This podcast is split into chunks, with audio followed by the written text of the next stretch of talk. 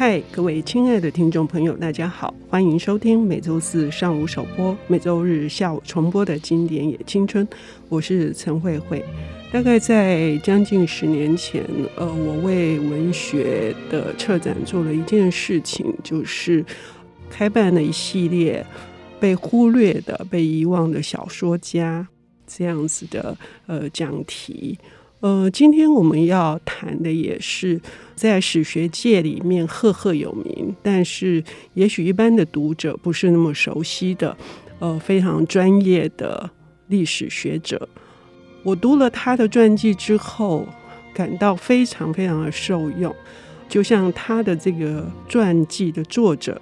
陈玉贤女士她说的，她是一个有为、有手、有趣的人哦。能够三者集中在一起，我们需要找到一位同时也很专业。我相信他也是一个有为、有手、有趣的这个年轻学者。但他去年呢，在出版界呢，造成了。非常大的轰动哦！他在哈佛得到了历史学的博士，他是更早之前的故事网站的创办人，却回台湾来报效，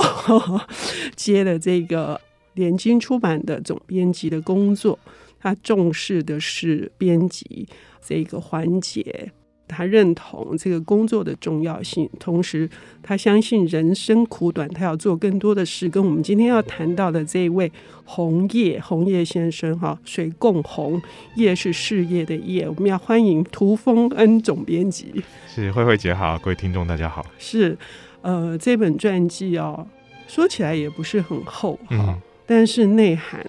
其实重要性跟价值跟我们现在读的意义是。重大的对，嗯，我觉得这个红叶其实是一个非常非常有趣的一个人物。那呃，这一本《红叶传》呢，其实在连经啊几十年前就已经出版过一次了。嗯，那那时候当然这个红叶其实跟呃可能大家熟悉的一些学者都有一些交往。包括说胡适，嗯，那因为他们过去都是这个啊，而讲讲一下红叶这个人，他因为啊出生在十九世纪末，嗯，那他这个啊从小当然就是跟那个时候的人差不多一样，就是说都是学中国学问啊长大的。但他比较特别是他后来到美国去这个生活了跟工作了很长一段时间，甚至还取了一个这个英文名字叫做 William，嗯，所以啊他在英语世界常常会被人家呃你讲 William Hong，其实很多这个在美国学中国历史的人都啊知道他。嗯，那当时呢，这个啊，年轻就出版了这样一本《红叶传》，那其实也非常受轰动。后来还呃到啊中国大陆去，也有简体字的版本啊也出版。嗯，所以在这个中国大陆也有很多的读者。嗯，那这一位这个呃《红叶传》的这一本书的作者叫陈玉贤啊教授，那自己也是一个学这个啊文学的这个一位学者。嗯，那我特别讲一下，除了他之外，他的这个夫婿。啊，其实是一位这个美国人，嗯嗯、那啊，可是是学这个中国文学的，嗯、那啊，就跟这个红叶其实是有一些来往的这个经验。嗯、那因为这些渊源呢，就认得了红叶这个这位先生。那认认识的时候，但红叶已经有一些年纪了，嗯，所以就常常会讲他自己人生里面的一些故事，就从这个中国到美国工作，那经历了很多这个啊，你说挑战也好，甚至是歧视，这也许我们待会有机会可以再多讲一些，嗯、就是说这个当时的美国跟今天。啊、呃，还是有些一样的地方，当然没有今天，今天可能更还是好一些。那以前这个种族歧视更严重，所以一个华人在那边要工作要生存是很不容易的。那讲这些故事，那就有人提议说，这个洪先生这一生这么精彩，应该有人帮他这个写下来。嗯，所以这个这个陈玉贤教授他就开始跟呃红叶先生做访谈。然后做有一点点像这种半口述历史的方式，请他讲各种故事。那当时红叶还呃给了一个条件，就是说你可以写我的故事，但是要死，对他死了之后，要在我身后才能这个写，因为他觉得这个啊、呃，他不希望。活着的人帮你写传记的时候，就很多东西不能写。他也很怕人家歌功颂德，是，是，所以他特别跟这个陈玉贤教授讲了这样一个这个啊条件，就是说等我过世之后再来写我的传记。嗯嗯、那当然，这个啊陈玉贤教授也这个照着这样的这样一个啊约定，嗯、那就后来写了这一本书。那像我刚刚讲的，其实刚出版的时候就啊很受欢迎，很受瞩目。那过了这个几十年，当然慢慢也就是读者也许也没有再注意到，原来有这样一本书。好像整整三十年呢，一九九二年到去年，嗯、对不对？嗯，对，到去年我们重新出了一个新版。嗯、那会出版这个新版，其实有个很重要的呃因素，是我们在台湾重新出版了这个红叶先生写的《杜甫传》。是，对，这个全名叫做杜甫啊、呃，中国最伟大的诗人。嗯，那这很有趣，就杜甫大家真的耳熟能详的一位诗人，这个他的作品很多人也恐怕都朗朗上口。可是，在中文世界里面啊，真正你说完整或是做过研究去写的传记，并不算多。嗯，那红叶写的这一本算是很有代表性的。不过我要特别这个也注明一下，他本来是用英文写的，是。因为我们刚刚提到这个，他其实长期在美国呃工作，嗯，那他的写作其实也是他工作语言等于是英文，嗯，所以他用了一个英文写的这个杜甫的传记，成为很多这个包括英语世界的人要认识杜甫的一个这个入门读物，嗯，因为这个杜甫当然中文世界大家这个 鼎鼎大名，可是英语世界的人可能不见得知道他是谁，嗯，透过这个杜甫传的方式，除了讲了杜甫的生平之外，其实红叶先生趁这个机会，把很多杜甫的诗啊，因为这个传记的原因，所以也翻译成英文，让大家可以接触到说啊，原来中国的诗词啊是这么一回事。哎、听到这里哈，我们要呃，我们其实是很大福气，因为首先我们重新认识了红叶哈，他不喜欢人家歌功颂德，可见他是一个不居功的人。但是呢，他其实做了非常多对于学术研究也好，或者是他自己的这个操守，他的人格，其实影响了非常多的他的子弟们、学生们嘛。然后《杜甫传》也是呃，把他自己对于一个知识分子应该有的这个风范，哈，还有那个整个唐朝为什么由盛而衰。也做了一些，我觉得有一点隐喻，是。所以连经同时出版这两本书哦，我真的觉得是意义非凡的。是我们其实就是趁着这个啊出版《杜甫传》的机会，是。那也希望大家在认识这一位作者红叶很特别，他有很特别的这个人生，嗯，所以当时其实这两本书一起推出，嗯，那我觉得这个陈玉贤教授其实在这个过程当中也做了很多呃重新修订的工作，那我们也跟他联系，他也非常非常的高兴，所以我们看到这个书出现，我们也觉得哎这个。啊，过了这么多年，其实这个书出来，我自己重新再看，我也觉得很有意思，也活灵活现的。那而且峰恩你自己是哈佛出身的哈，那你跟这个嗯、呃、红叶博士应该还是有一些，当然他已经去世很久，但他应该是有一些那种读过他做过的这一些。他其实很有趣，就是说，呃，红叶我们刚刚提他到美国去工作，嗯，那是到哈佛去工作，那可是他不完全是任教，虽然他有在那边影响了很多学生，嗯、我们待会有机会也可以再再多聊这个部分，但其实做了一个工作叫做图书馆员，嗯，我觉得图书馆员这是一个很有趣的职业，就是跟编辑有一点点类似的地方在于，这是一个幕后的工作。嗯就大家平常不会觉得，这不是一个站在台前这个啊、呃、很多这种镁光灯会照到的一个工作，嗯、可是没有了这些图书馆员，很多这个伟大的研究是出不来的。那红叶就是一个图书馆员，而且他非常的认真，他在这个图书馆把这个。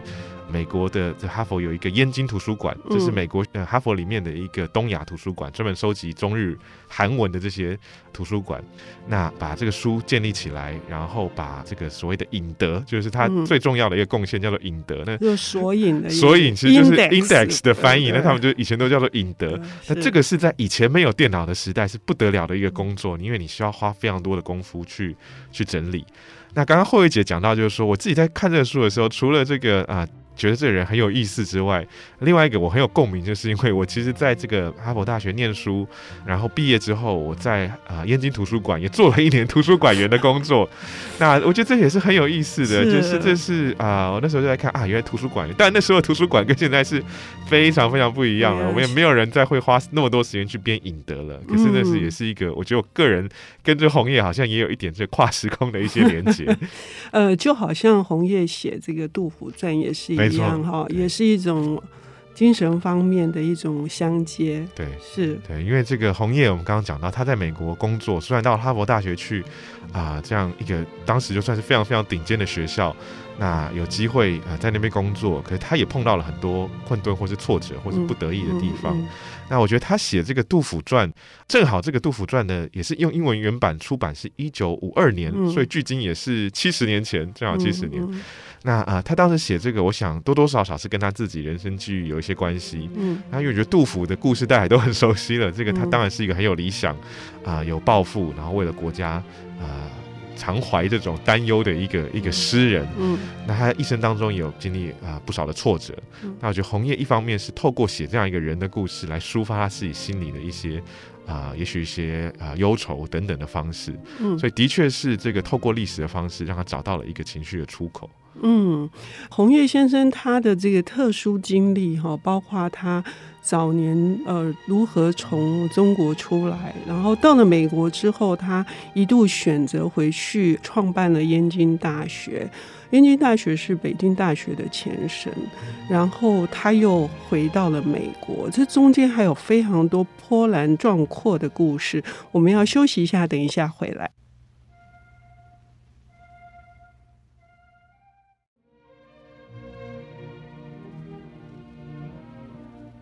欢迎回到《经典也青春》，我是陈慧慧。我们邀请到的领读人是故事网站的创办人，现任联经出版的总编辑，他是哈佛的历史学的博士涂丰恩。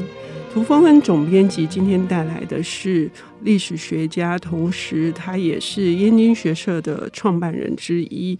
他有一个很重要的贡献，是在图书馆的创建的这个艰辛过程当中的坚持，以至于他对后来的这个研究者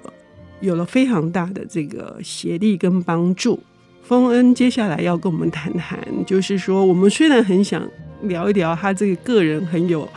波折的这个一生哈，但是更重要的是，他如何在这个挫折当中还坚持他这个志向跟理想。对，那我们一开始上一段的时候，其实有讲到，这个红叶是出生在十九世纪末。嗯，那其实我觉得跟那个时代很多的中国人就差不多，因为他一直活到这个第二次世界大战之后。嗯，那你可以想象，那是一个中国也好，全世界也好，其实都是一个这个啊、呃、变动非常大的时代。那红叶也一样，就他经历了这个从清代末年，然后到这个民国成立，然后又经历这个两次世界大战啊、呃、这样一个过程。那当然他个人都啊参与其中，然后他也因为是。像我们讲到他，因为喜欢杜甫，是我觉得多多少少是因为他也是一个同样是忧国忧民的啊、嗯呃、一个知识分子，嗯、所以在这个过程当中，他一定有一些他的苦闷，他的这个不得已，那或者说他看到政局，他觉得无能为力的的部分。嗯、那可是我觉得，就算在这样一个过程里面，他一直对于他的工作还是非常的努力，嗯啊，坚、呃、守他作为一个读书人、爱书人，然后想把这个知识人，想把这样一个图书馆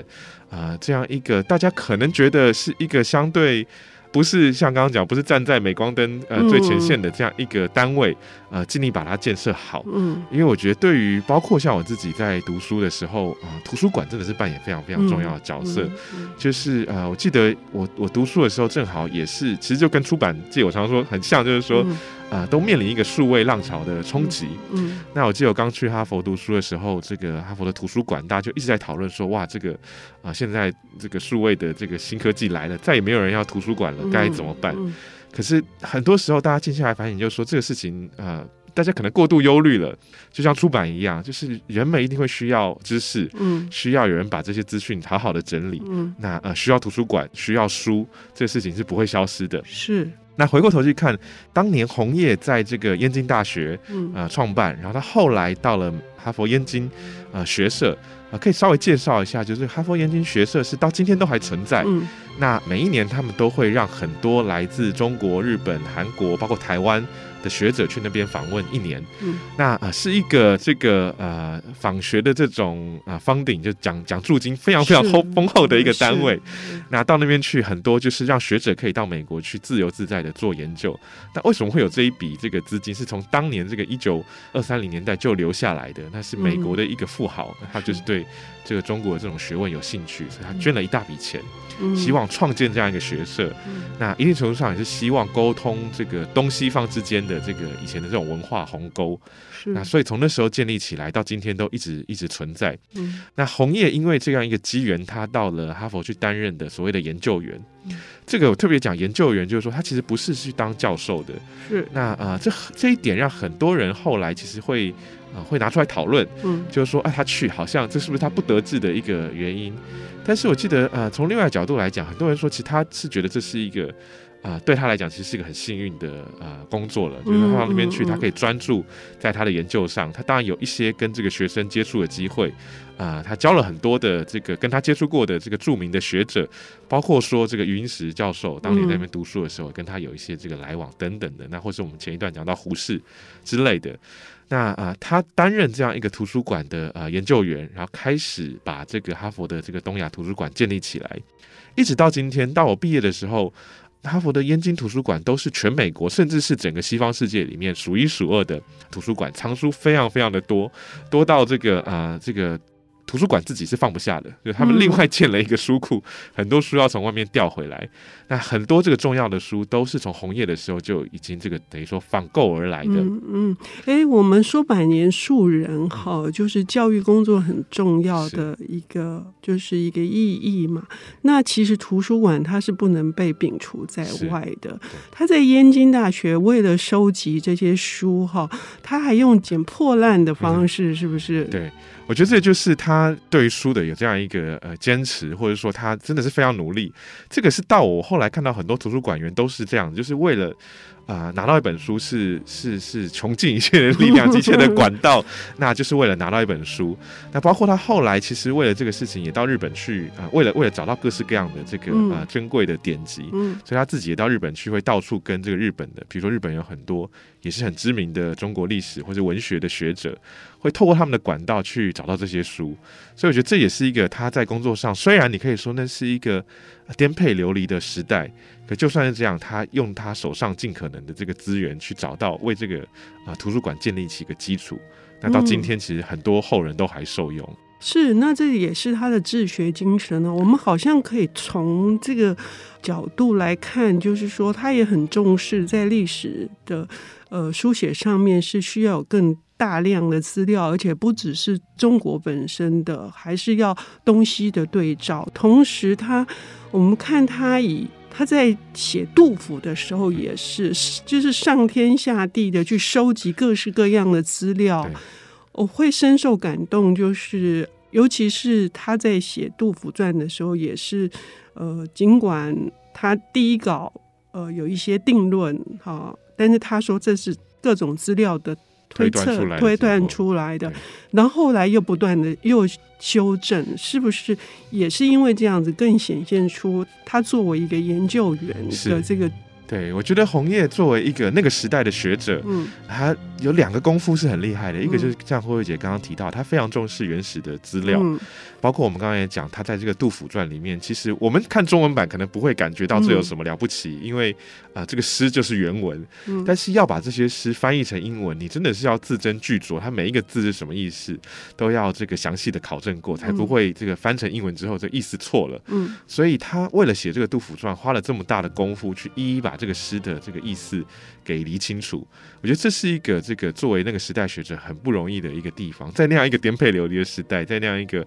很。多外在挑战，不像我们今天只是在一个歌舞升平、相对歌舞升平的时代。哦，刚刚提到一点，我另外一件事情，我觉得很重要。除了诗的翻译之外，还有就是他用编年的方式呈现那个时代。对，这也是一个，就是说杜甫当然这个呃，虽然说有一些过去有一些呃历史上就有他的传记，讲到他生平是怎么样。但是呃，红叶为了写这个传，特别一一透过各种线索，透过他写诗里面透露出来的时间点，去重新弄清楚他每一个生命里面的啊、呃、时间轴是怎么一回事。嗯，嗯，那因为这有很多争论，就是他到底在什么时间点去了哪里，等等等等。那也需要花很大的功夫。我觉得这都是显现出一个学者的耐力跟这个细心。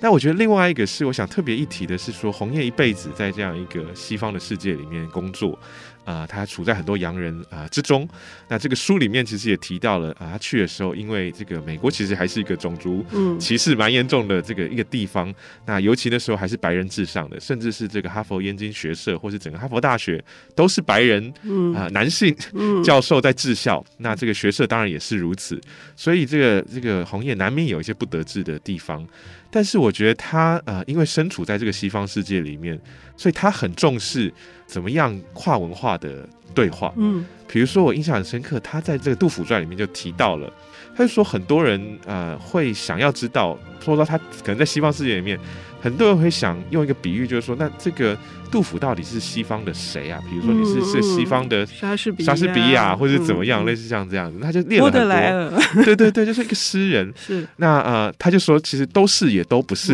因为杜甫就是杜甫，嗯，他同时有很多的面相。但我觉得这就是一个你如果单纯在一个呃中国文学的环境里面啊、呃、生长出来的学者，可能不见得会去这样想一个呃思考这样一个问题。可他因为有这样一个在西方生活工作的经验，嗯、所以他很敏锐的察觉到说，这个啊、像杜甫这样一个重要的中国真的是最伟大的诗人啊、在西方上你要怎么样让这个西方人了解他的重要性跟他的特殊性？所以我觉得这个一方面是他的细腻的功夫，一方面又是他这样一个其实很有啊。跨越东西方文化的一个眼界，凸显了红叶那样一个时代啊、培养出来的学者的个性。是呃，不管是《红叶传》哈，陈玉贤教授他的文笔非常非常的活泼。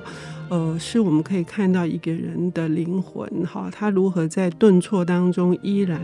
呃得到很大的能量，继续往前走。那这件事情其实也呈现在红叶的这个《杜甫传》里面，就是尽管他们碰到非常非常多的磨难，可是事实上呢，红叶做的事情。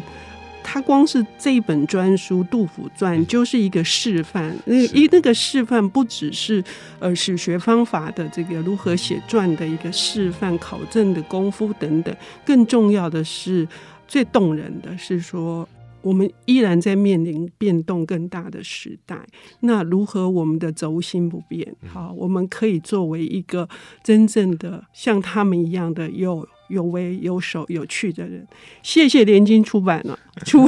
出了这两本书，可以同时对照的读。谢谢丰恩，谢谢。谢谢。本节目由 IC 之音与瑞木读墨电子书联合制播，经典也青春与您分享跨越时空的智慧饗宴。